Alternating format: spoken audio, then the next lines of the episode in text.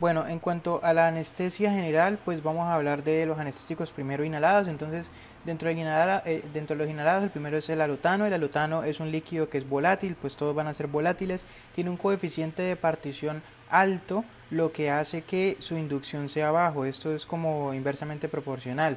Eh, va a acumularse mucho en el tejido graso, va a ser un medicamento barato, eh, su excreción va a ser eh, pues por la exhalación y su metabolismo por el citocromo P450, por eso digamos que es hepatotóxico, dentro de sus reacciones adversas puede generar necrosis hepática fulminante em, y los efectos secundarios pues generales que él tiene pues es una disminución de la eh, presión arterial con una disminución de la frecuencia cardíaca, va a generar hiperventilación, eh, lo que va a llevar a una alcalosis va a aumentar la presión intracraniana y puede generar hipertensión, hipertermia maligna junto con la necrosis fulminante hepática que mencioné.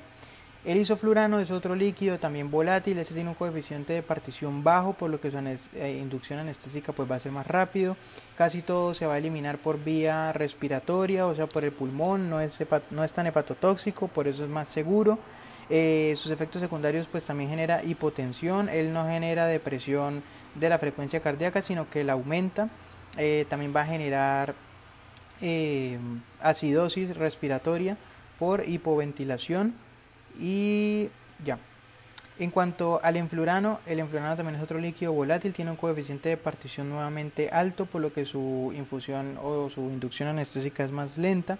Eh, en este el 2 al 8% se elimina mediante el pulmón, por lo cual pues lo hace también eh, seguro, no es hepatotóxico. Sus efectos secundarios pues va a ser la hipotensión eh, por vasodilatación, no va a modificar la frecuencia cardíaca, ya vimos que el alotano disminuye la frecuencia cardíaca, el isoflurano la aumenta, este no la modifica, es potencialmente convulsivógeno, es su único, su único negativo. Eh, y genera pues alcalosis porque dice que tiene un comportamiento muy similar al, otano. Y finalmente está el desflurano. El desflurano es un líquido volátil, eh, es un, tiene un coeficiente de partición bajo, por lo que tiene una inducción más rápida, se parece al isoflurano. Eh, tiene una eliminación que es pulmonar, no es hepatotóxico tampoco. Dentro de sus efectos secundarios tiene una disminución de la presión arterial, va a generar eh, también una acidosis metabólica, va, a generar secreciones bronquiales, tos, laringoespasmo y aumenta la presión intracraniana al igual que el alotano. En cuanto a los anestésicos que son parenterales, pues están dentro de los barbitúricos el tiopental. Estos anestésicos parenterales lo que hacen es que, como son muy lipofílicos, ellos van primero al sistema nervioso central y después por sangre se esparcen a otros tejidos. Entonces, dentro de los barbitúricos está el tiopental, su dosis es de 3 a 4 miligramos por kilo. Es un medicamento que puede que genera inconsciencia de 10 a 30 segundos y anestesia de 5 a 8 minutos. Eh, puede darse en dosis múltiple o se puede dar en goteo IV. Su duración va a ser variable se elimina renalmente, se metaboliza hepáticamente como todos los parenterales y eh, si la función hepática pues está disminuida o hay una baja concentración de lipoproteínas plasmáticas pues su efecto va a ser mayor.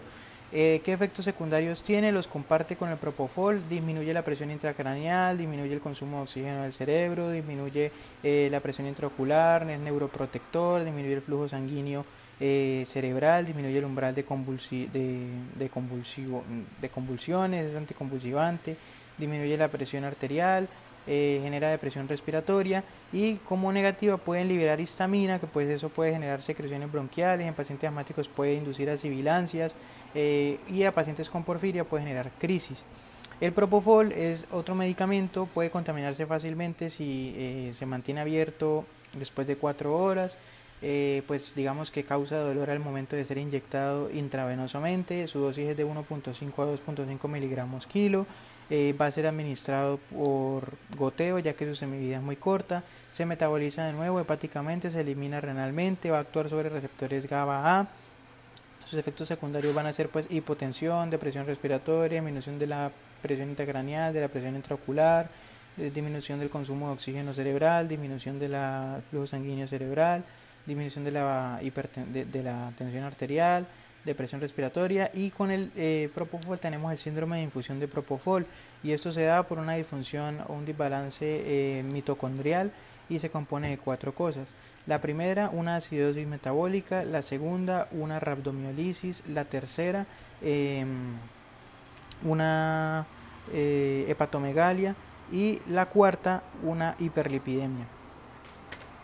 En cuanto a la ketamina, pues es un, es un fármaco que va a generarnos, digamos que una anestesia disociativa, eh, el paciente pues digamos que entra en un estado hipnótico, eh, puede administrarse intravenoso o intramuscular, es el único que puede administrarse intramuscular a diferencia de los otros dos parenterales, su metabolismo también va a ser hepático, su excreción va a ser renal, pero también va a ser biliar, lo que hace la ketamina es que va a activar el sistema nervioso simpático, entonces va a, generar digamos que todo ese estímulo eh, de eh, alerta, de midriasis, de aumento de presión arterial, de nistagmo, eh, salivación, aumento del tono muscular.